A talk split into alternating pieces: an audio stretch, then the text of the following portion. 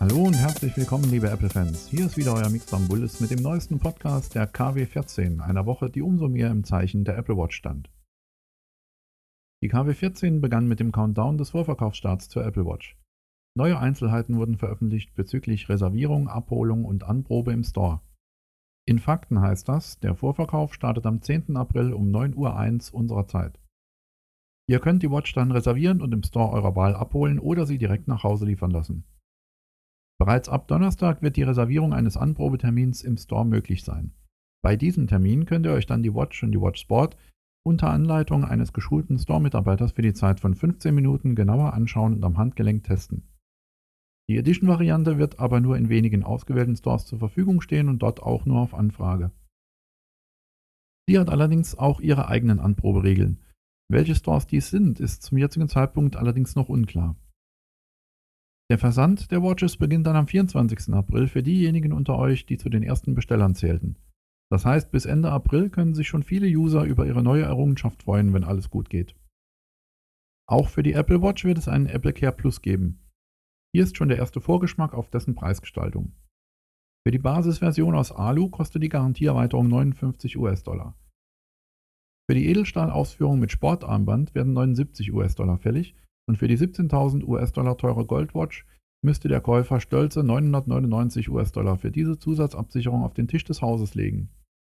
Unklar ist noch, ob bei der Edelstahlausführung die Wahl des Armbandes eine nochmalige Preiskorrektur des Apple Care Plus nach sich zieht, denn die Preisunterschiede der Bänder sind ja enorm. Bei der Watch und der Watch Sport verlängert sich somit die eingeschränkte Herstellergarantie auf zwei Jahre inklusive Unfallschäden. Eine Ausnahme ist auch hier wieder die Edition-Variante.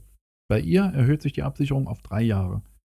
Was jedoch bei einem Unfallschaden zu berappen ist, lag uns bei Redaktionsschluss noch nicht vor. Analysten wie zum Beispiel Gene Munster gehen aufgrund des Hypes davon aus, dass Apple alleine am ersten Wochenende über eine Million Wearables verkaufen wird. Sollte dies gelingen, hätte der iDevice-Gigant aus Cupertino wohl wieder alles richtig gemacht und es käme sogar einer Deklassierung des restlichen Smartphone-Marktes gleich, denn von den hochgelobten Android-Watches wurden wohlgemerkt innerhalb eines ganzen Jahres lediglich 700.000 Exemplare verkauft. Somit wäre es Apple wieder einmal gelungen, ein Stück Geschichte zu schreiben und einen Rekord nach dem anderen zu brechen. Mit der Watch hat Apple damit nach dem iPad wieder eine neue Produktkategorie geschaffen, die nach diesem Release einen wahren Boom of Wearables auslösen könnte. Um euch die Zeit bis zur Reservierung und Lieferung bzw. Abholung zu verkürzen, könnt ihr auf Apples YouTube-Kanal vier neue Videos der Apple Watch anschauen, frei nach dem Motto Vorfreude ist die schönste Freude. Ich muss zugeben, natürlich bin auch ich aufgeregt wie ein kleines Kind, denn meine Wahl fiel auf die Watch in Space Black mit Gliederarmband in Space Black und das in der 42 mm Version. Genau deshalb kann ich auch mit allen Wartenden sehr, sehr gut mitfühlen. OS X 10.10.3 bekam auch in dieser Woche wieder eine neue Beta, die allerdings keine sichtbaren Veränderungen brachte. Aufgrund dieses Feintunings ohne große Änderungen kann man von einer zeitnahen Veröffentlichung der 10.10.3 Final ausgehen.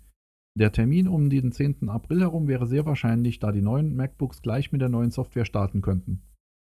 Mit 10.10.3 kommt die neue Foto-App, viele neue Emojis und die erstmalige Unterstützung der Force Touch-Funktion, über die ich euch bereits bei unserem Keynote-Special zusammen mit meinem Kollegen DD Ole 99 berichtet hatte.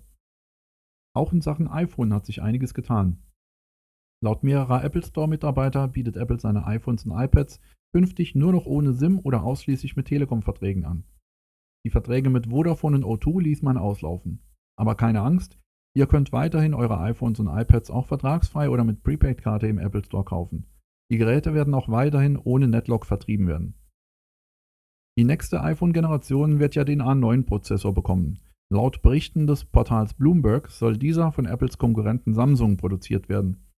Fakt ist dies zwar noch nicht, aber im Herbst diesen Jahres werden wir sehen, was letztendlich die Absprachen der beiden Konzerne zutage fördern. Natürlich gibt es auch ein halbes Jahr nach der Vorstellung des iPhone 6 und 6 Plus wieder erste Gerüchte.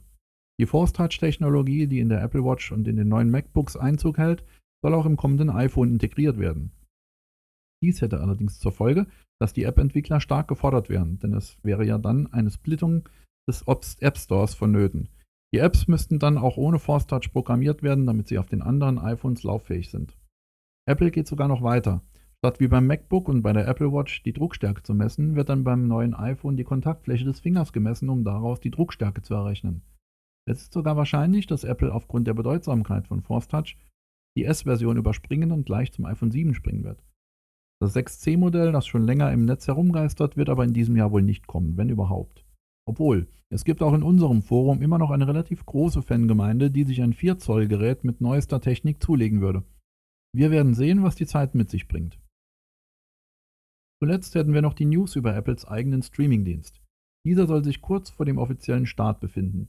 Die EU-Kommission prüft derzeit noch, ob durch Apples Streamingdienst, der das Angebot rund um iTunes erweitern wird, für Spotify und Deezer keine Benachteiligungen entstehen. Apple nimmt damit Abschied vom kostenlosen Zugang und verlangt dann für das Abonnement eine monatliche Gebühr in Höhe von 10 Euro und ist somit nicht teurer als die Konkurrenz. Wie die Untersuchung der EU-Kommission ausgeht, werden wir gespannt verfolgen. So, liebe Apple-Fans, das war die Woche 14 in einer kurzen Zusammenfassung. Die Apple Watch wird uns auch in der nächsten Woche noch beschäftigen und für viel Gesprächsstoff sorgen. Bis dahin wünsche ich euch allen noch einen schönen Ostersonntag und Ostermontag, viel Freude beim Eiersuchen und viel Spaß in unserem Forum. Mehr Informationen zum Podcast oder zur täglichen News findest du online unter eiszene.com. Wir freuen uns auf dich.